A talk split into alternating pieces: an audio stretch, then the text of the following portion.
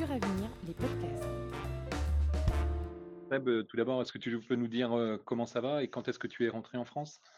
Alors, je suis arrivé samedi, ça va. Je suis forcément, je suis forcément un peu déçu, un peu frustré, mais bon, voilà, je, je relativise un peu parce que j'ai vécu des aventures extraordinaires. J'ai eu beaucoup de chance et puis euh, voilà, je pense que ça me servira pour les années futures. En tout cas, j'ai appris énormément de choses.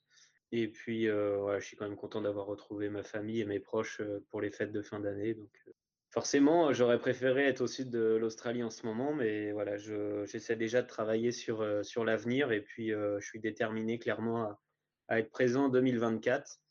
Donc, c'est un peu comme les JO, hein, c'est repartir pour quatre ans de quatre ans d'investissement, de sacrifice, mais voilà, je suis passionné et j'ai envie de, de, faire un beau résultat sur ce Vendée Globe et, et le gagner un jour. Donc, euh, pour le rapatriement du bateau, comment est-ce que ça va se passer?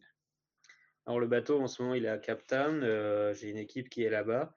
On va le mettre sur un cargo. Euh, on aurait eu la possibilité de le ramener par la mer, mais ça représente quand même 30 jours de mer, hein, l'Afrique du Sud, sachant que longer les côtes africaines, c'est pas anodin, hein, il y a de la piraterie là-bas. Et euh, en plus de ça, il aurait fallu faire une réparation provisoire euh, pour amener le bateau. Donc il aurait fallu tout démonter, tout refaire en arrivant ici. Il aurait aussi fallu emmener le foil euh, tribord par cargo, puisqu'on n'aurait pas pu s'en servir et on ne peut pas l'emmener à bord, il est trop grand. Donc il va être réparé près de chez nous, on ne peut pas le réparer là-bas. Et du coup, on a choisi l'option cargo qui présentait moins de risques que de le ramener par la mer. Et, et puis on, on, va aussi gagner du temps sur la saison prochaine, parce que voilà, plus tôt le bateau est, est rentré ici, plus tôt on pourra le remettre à l'eau, plus tôt on pourra renaviguer, s'entraîner et se préparer pour la Transat Jacques Vabre. Si l'on revient sur ta course, on t'a vu euh, très ému et très émouvant sur les premières vidéos. Comment est-ce que tu as vécu euh, cette entame? Euh, Ouais, c'est sûr que c'était beaucoup d'émotions. Je ne m'attendais pas trop à ça. Après, je suis quelqu'un d'assez émotif, donc, euh, donc euh, voilà, j'ai pas pu le contrôler. Euh, c'est sûr que quand j'ai pris conscience de, enfin non, enfin quand j'ai pris toute la mesure de, de cette course, c'est sûr que j'ai eu beaucoup d'émotions. Euh, mes proches ont commencé à me manquer. Euh, après, ça m'a pas empêché d'avoir le couteau entre les dents et d'être ultra motivé. Euh, voilà, dès la première nuit, on a attaqué un front avec 40 nœuds de vent. C'était assez coriace. Euh, je pense qu'il y en a beaucoup qui appréhendaient ce moment-là. Au final, ça s'est très bien passé. Et puis, euh, oui, c'est sûr qu'avec la fatigue, avec tout ce qu'il y a à faire à bord, avec tout l'investissement qu'on qu a pu mettre dans ce projet, forcément, à chaque fois, j'avais beaucoup d'émotions et, mais c'est aussi parce que j'avais beaucoup de plaisir et parce que je me sentais pleinement impliqué. Donc, euh... Tu as connu quelques soucis aériens assez rapidement qui t'ont conduit à te mettre à l'abri d'une des îles des Açores là, pour tenter euh, une réparation. Tu peux en dire un petit peu plus? Dès le deuxième jour, en fait, j'ai mes girouettes qui, sont, j'ai deux girouettes en haut du mât. Dès le deuxième jour, elles ne fonctionnaient plus. Euh, donc en fait, euh, j'ai essayé de trouver euh, une comparaison pour vulgariser un peu tout ça, mais c'est comme si on vous demandait de conduire votre voiture sans compteur de vitesse et sans le paysage qui va autour. Et voilà, donc c'est super dur de se rendre compte à quelle vitesse on va. Euh, donc moi, pour moi, c'était euh, quelles conditions de vent je rencontre, quel angle du vent je suis. Et du coup, ça influait sur mon pilote automatique parce qu'en fait, je pouvais demander à mon pilote automatique d'aller que tout droit. Donc à aucun moment il suivait le vent, à aucun moment il me donnait des indications pour changer de voile ou autre. Donc ça puisait énormément d'énergie et ça rendait les choses pas forcément simples. Et pour autant, euh, j'ai quand même réussi à être parmi les plus rapides, euh, quasiment une semaine d'affilée sur 24 heures. Donc euh, voilà, j'ai réussi à m'adapter et, et c'est sûr que quand j'ai décidé de m'arrêter aux Açores, euh, euh, j'espérais pouvoir réparer ces girouettes. donc je suis monté en haut du mât tout seul. il faisait nuit. Au final, voilà, ce que j'ai fait n'a pas résolu la panne. Et d'ailleurs, à Cap Town, je les ai démontés les girouettes, j'ai coupé les fils, je les ai rebranchés euh, à l'intérieur du bateau. En fait, elles sont complètement HS. Donc, finalement, c'est avec beaucoup de regrets que je me suis arrêté aux Açores parce qu'en fait, ça m'a clairement, je pense que ces 6 ou 7 heures de déroutement m'ont fait perdre l'équivalent de 24 heures parce que j'ai raté le train de l'anticyclone après et j'ai dû cravacher pour remonter. Et voilà, donc je pense que la course aurait été tout autre si, si je m'étais pas dérouté. Maintenant, c'est assez facile de refaire le match maintenant, mais voilà, si j'avais résolu la panne, j'aurais été très content. Malheureusement, ça n'a pas, ça ça n'a rien changé et puis, heu, voilà, c'est une expérience comme une. On a eu le sentiment que tu as pris, heu, confiance, dans dans le bateau, t pendant le début de course et ben, tu l'évoquais tout à l'heure, heu, après tu as, heu, pendant presque une semaine aligné les meilleures moyennes, de la flotte sur 24 heures.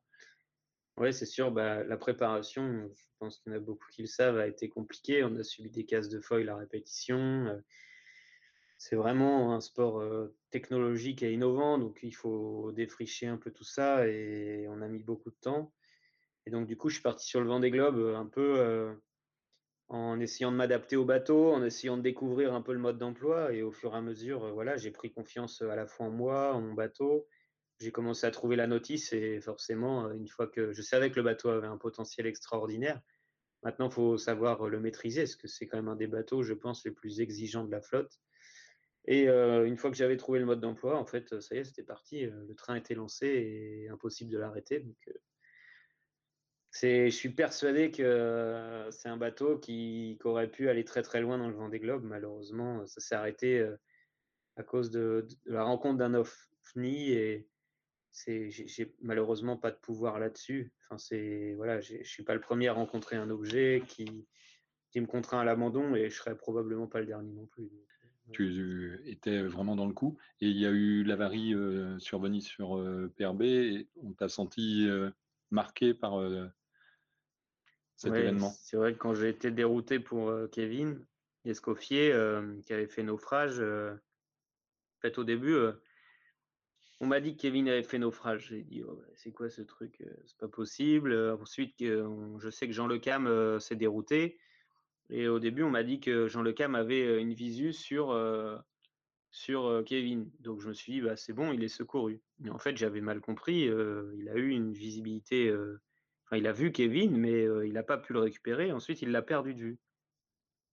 Donc Maître Coq a été dérouté, puis, heu, Malizia a été dérouté et heu, moi, je m'attendais bien à ce qu'on m'appelle un moment et j'essayais de m'extraire un peu de tout ça, parce que ça me faisait, un peu, voilà, j'étais un peu inquiet quand même et donc du coup, je me suis dit: «Allez, il faut que faut que j'essaie de penser à autre chose», donc je vais essayer de me reposer, hem, donc j'étais allongé, heu, j'essayais de dormir et en fait, là, le téléphone du bord a sonné et la direction de course me demande de me dérouter pour Kevin. Et donc je me suis rendu sur zone, j'étais à 36 milles de de de Kevin à ce moment-là et je me suis rendu sur zone le plus rapidement possible et c'est sûr que, ouais, j'ai eu très peur parce que les conditions étaient pas simples, il y avait beaucoup de mer, beaucoup de vent et en plus de ça, heu, voilà, enfin, il y a un moment, on n'avait pas de nouvelles de Kevin, il avait pas ses balises sur lui, heu, impossible, enfin, il avait pas de VHF, pas de téléphone satellite, il avait rien sur lui. Et donc heu, comment retrouver une personne, dans un océan aussi immense, c'est quasi impossible. Et donc j'ai bien cru que c'était terminé. Et par bonheur, en fait, on a reçu un message de la direction de course disant que Jean Le Cam avait récupéré, Kevin. Donc génial et ça m'a permis après de discuter pendant l'équivalent d'une demi heure avec Kevin, une fois qu'il a été récupéré, on a bien rigolé tous les 2. On était, je pense, un peu tous les 2 sous adrénaline à ce moment-là et j'ai repris ma course, voilà, je me suis dit que il fallait absolument que je me remette dans la course, le plus rapidement possible et le plus efficacement possible, sinon, j'aurais du mal à à me remettre dedans et donc c'est ce que j'ai fait et je me suis retrouvé propulsé à la 4e place, ce qui est incroyable après avoir été dérouté plusieurs heures donc voilà. On a vu que tu étais reparti, ouais, tambour battant et heu, malheureusement, peu après, tu as percuté, heu, cet ovni et où Ouais. étais-tu, à bord quand ça s'est produit? Oui, quand, en fait, donc j'étais 4e et en embuscade derrière le podium et persuadé de pouvoir revenir sur le sur le podium parce que les conditions allaient devenir favorables prochainement et je connais tout le potentiel de mon bateau et je savais que, voilà, je j'étais dans l'optique sur les quelques jours qui suivaient, heu, de préserver mon bateau donc j'étais clairement au ralenti. Je me suis mis à 17 nœuds de moyenne, ce qui est rien pour nos bateaux et donc je voilà, je Je me forçais à à ne pas accélérer et et je m'étais même forcé à à me détacher de la course en en me disant: «Allez, prends du temps pour toi, essaie de te reposer, essaie de bricoler un peu», donc voilà, clairement, j'étais pas dans l'optique d'attaquer, avec mon bateau et donc à ce moment-là, j'étais, heu, en train d'essayer de dormir ou je regardais un film, je sais plus maintenant Et en fait, bah, j'ai senti un impact, où j'ai été propulsé un peu vers l'avant. J'ai entendu un énorme crack alors que j'avais, des bouchons d'oreille et je suis sorti du bateau. J'ai senti, qu'il y avait quelque chose qui n'allait pas et en fait, quand j'ai remis la tête dans le bateau, j'ai vu la voie d'eau et j'ai tout de suite compris que voilà, j'avais tapé quelque chose et j'ai bien compris que voilà, enfin, quoi qu'il arrivait, les dégâts étaient très importants et que il fallait d'abord que je sécurise le bateau. Donc c'est ce que j'ai fait. J'ai arrêté le bateau, je l'ai couché sur l'autre bord. Heu, j'ai laissé passer la nuit pour, heu, expertiser un peu tous les dégâts. Heu et ensuite, je me suis dérouté vers le nord pour sortir des dépressions australes, parce que j'avais quand même l'équivalent de 5 mètres de mer, heu, j'avais, 30-35 nœuds de vent. Conditions étaient pas faciles, donc voilà, je et malheureusement, heu, les réparations étaient pas étaient pas faisables, bien trop compliquées pour avec les outils que j'avais à bord, bien trop compliqué pour un seul homme, parce que malheureusement, c'est pas les seuls soucis que j'avais. J'ai eu des dommages collatéraux à ce choc. J'ai eu d'autres dommages, pendant le déroutage pour Kevin, donc ça faisait beaucoup pour un seul homme et et de toute façon, j'ai été obligé de me dérouter vers Cape Town, donc voilà, la décision a été très difficile, mais heu, j'avais pas d'autre choix que que d'abandonner ce Vendée Globe malheureusement. Tu es en France depuis, moins d'une semaine. Est-ce que tu co continues à suivre la course ou c'est encore un peu, un peu tôt? Je suis, pour Benjamin Dutreux parce que mon meilleur ami fait encore partie de cette course. Il est dans le top 10 et il est proche de la quatrième place d'ailleurs, avec un vieux taxi en plus. Donc voilà, c'est mon meilleur ami, j'étais en colocation avec lui, à l'école avec lui et forcément, heu, quand je lui ai dit que j'abandonnais, il en avait les larmes aux yeux, mais voilà, je lui ai demandé de terminer ce Vendée Globe pour moi coûte que coûte et il fait une super course, heu et voilà, tout ce que je lui souhaite, c'est d'arriver au bout, heu et en plus, je suis persuadé qu'il peut faire un beau résultat. On s'envoie des messages encore régulièrement et forcément, des fois, ça m'impose d'aller regarder la carto, donc c'est un petit déchirement, mais à chaque fois que je vais regarder cette cartographie, mais voilà, je je continue de suivre pour lui.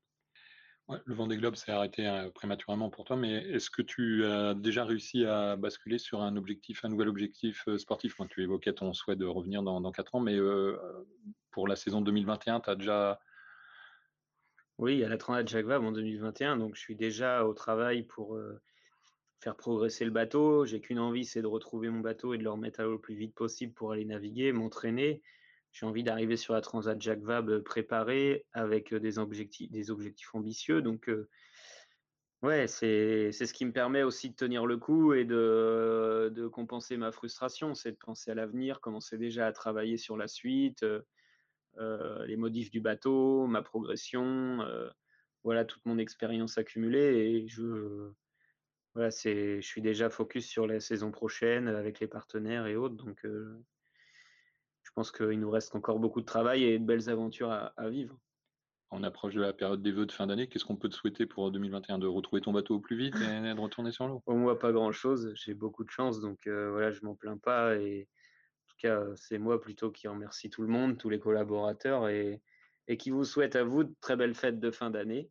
Voilà, j'espère qu'on arrivera à se rencontrer, de façon en présentiel puisque les interactions humaines me manquent un peu mais en tout cas, heu, voilà, merci à tous et prenez bien soin de vous, heu, je pense que c'est ça le plus important aujourd'hui. En tout cas, si j'ai pu vous donner un peu d'air frais, dans cette période de confinement, bah, tant mieux. En tout cas, je l'ai fait avec grand plaisir et et j'espère avoir, une autre chance, d'ici peu. On peut te remercier Seb, pour, ce moment et aussi tous ceux que tu nous as fait passer, pendant 3 semaines. C'était dans la période un peu particulière, c'était un bol d'air, heu, bien appréciable et en espérant, heu, ben, qu'on puisse te revoir sur l'eau très vite. Bah, non, c'est moi qui vous remercie. En tout cas, heu, merci de m'avoir suivi je me suis senti, hyper soutenu. Je pense que ça m'a beaucoup aidé voilà, en tout cas, j'espère que tout ça vous a plu, que vous êtes senti investi aussi dans ce projet qui est à la fois mon rêve, mais en tout cas, j'ai essayé de le faire partager, du mieux possible. Voilà, en tout cas, moi, je vous souhaite de prendre bien soin de vous, de passer de bonnes fêtes de fin d'année et puis j'espère qu'on se reverra très vite et dans un contexte, je l'espère, beaucoup plus joyeux, à la fois pour mes résultats, mais aussi, dans ce contexte sanitaire un peu bizarre. Voilà. On se retrouve prochainement pour un nouvel épisode des podcasts de Suravenir. D'ici là, vous pouvez les retrouver en intégralité sur notre espace SoundCloud.